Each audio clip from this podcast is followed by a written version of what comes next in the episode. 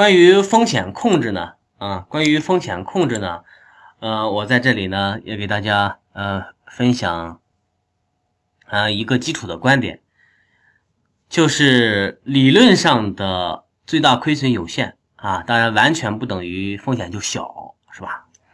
理论上的这个可能亏损无限，也不等于你的风险就大，是吧？我们在做。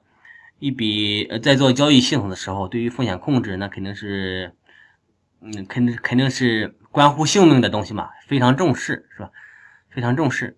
呃，在这里呢，一定大家不要去受书本上的一些到期损益的到期损益那种可能性的这种理论上的呃这个来来想，又又嗯，这种理解是可以的，但在现实交易中啊，但在现实交易中，呃，理论上的最大。亏损有限，嗯，是可能的，是是是是，那的确是有限，但是这个有限不等于小。这里的有限，就就拿你作为买方来说，买方然后搞进去了，持有到期是吧？持有持有到呃那么持有到期，或者是我就一定搞到，我就相信，嗯，从现在再到再到期的这么这么什么三个月内，那么它肯定能够呃突能够突破呃价格能够。涨到什么什么之上啊，能够到时候是实值，然后怎么怎么怎么样？那那其实未尝不可。那但是对你来说，尽管风险有限，但是风险有可能是你的全部。假如你是重仓这样搞的话啊，百分嗯百分之百的仓满仓这样搞的话，那么 有可能到时候就满仓亏损 啊，你就这个是。这个都是有有有可能的啊！我相信好多人、好多伙伴也估计也有体会吧，是吧？所以说，我我们在在搞一些交易模式上，是吧？在在在搞交易模式上的时候，就要嗯就要有有选择。呃，尽管说，那么尽管说，那么尽管说，咱们期权的权，嗯，买方啊，是吧？呃，最大亏损是有限。嗯，站在我们风险控制的角度来讲，它是自带风控的，是吧？站在风险控制的角度来讲，它期权的买方是自带风控的，是吧？那么，假如说，呃，你你只拿你本金的百分之五的仓位，是吧？百分之五的呃仓位来买入期权，是吧？你就赌一把的话，那么这种方式的话。我们站在整个交易系统的角度来讲，说实话，未尝不可呀，未尝不可，因为期权的呃风险收益不对称性是吧？这种自带风控的这个特点就是，我大不了亏了之后，我大不了在期权这部分我就亏我这百分之五嘛，啊，这种来说的话，说实话是自带，这是属于自带风控的。那么从风控的这种角度来讲，它和线性的思维就不一样了吧？那么期期在在期货中，那你还得要搞搞一些止损点呢。你这这在止损点到了之后，你必须得砍仓，是吧？而且你砍仓遇到极端行情，你砍仓也砍不出来，呃，甚至有时候，呃，砍仓自己舍不得下手啊，哪怕是是吧？但是更有甚者，有时候甚至是程序化交易，到了到了快触发 止损的时候，把电脑关了，把电脑关了，不做止损，这都是有可能的。这这个。呃，所以说从风险控制这个角度来讲呢，呃，是有点不一样的地方的啊。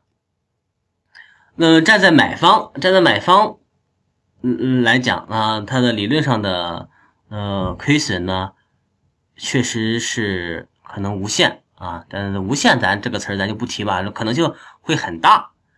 嗯，在实际的交易中，在实际的交易中，确实有可能会很大。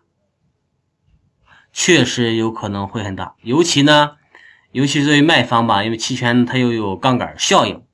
如果是在一波，嗯，在一波标的物的趋势的涨跌中搞反了啊，搞反了，然后你作为卖方不止损的话，嗯，再加上杠杠杆效应，说实话，这种亏损真的会挺大，真的会挺大。那么在这这种情况下，你的一个风控一定要到位，一定要到位。嗯，我这里指的是，指的是什么？指指的是，呃，这个风险无很大啊，风险无限并不等于风险大呢，也是站在一个什么角度来讲呢？站在一个严格风控的角度来讲，并不是说，哎，你不要去做卖方，是吧？那也并不一定要一一定要这么想，嗯，我个人呢，实际上是一个呃习惯性的相对重仓卖出者，我个人是一个习惯性的重仓卖出者。那么，当然这里边也有也包含了我的一些一些对于，呃，我在卖出期权的时候，卖出期权的时候考虑到，嗯，考虑到什么？考虑的一些，呃，执行价格的选择呀，什么？那这些呢，也是和风控有关的，也也这些东西都是和风控有关的，暂时不展开，啊，时间有限，暂时不展开啊。我们来看下一章。哎，啊，我们来看下一张。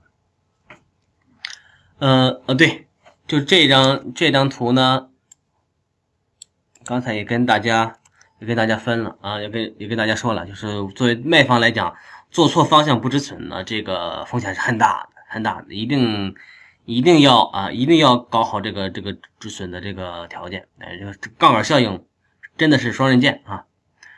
而且站在卖方的角角度来讲。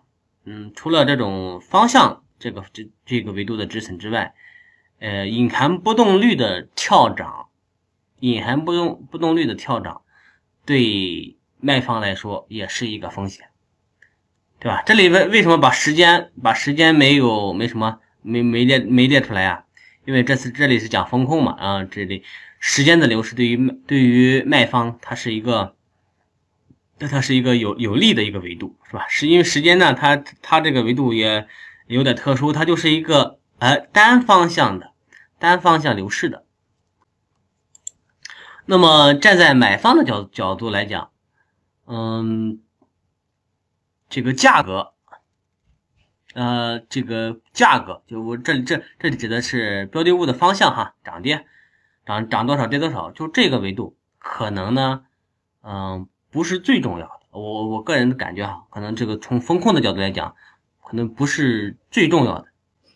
但是呢，时间的这个流逝和隐含波动率的回落这两种事对于买方的风控来讲是重要的，是重要的，是吧？当然这里的风，呃，就就比如说我们时间时间，嗯，持续持续消耗啊，是吧？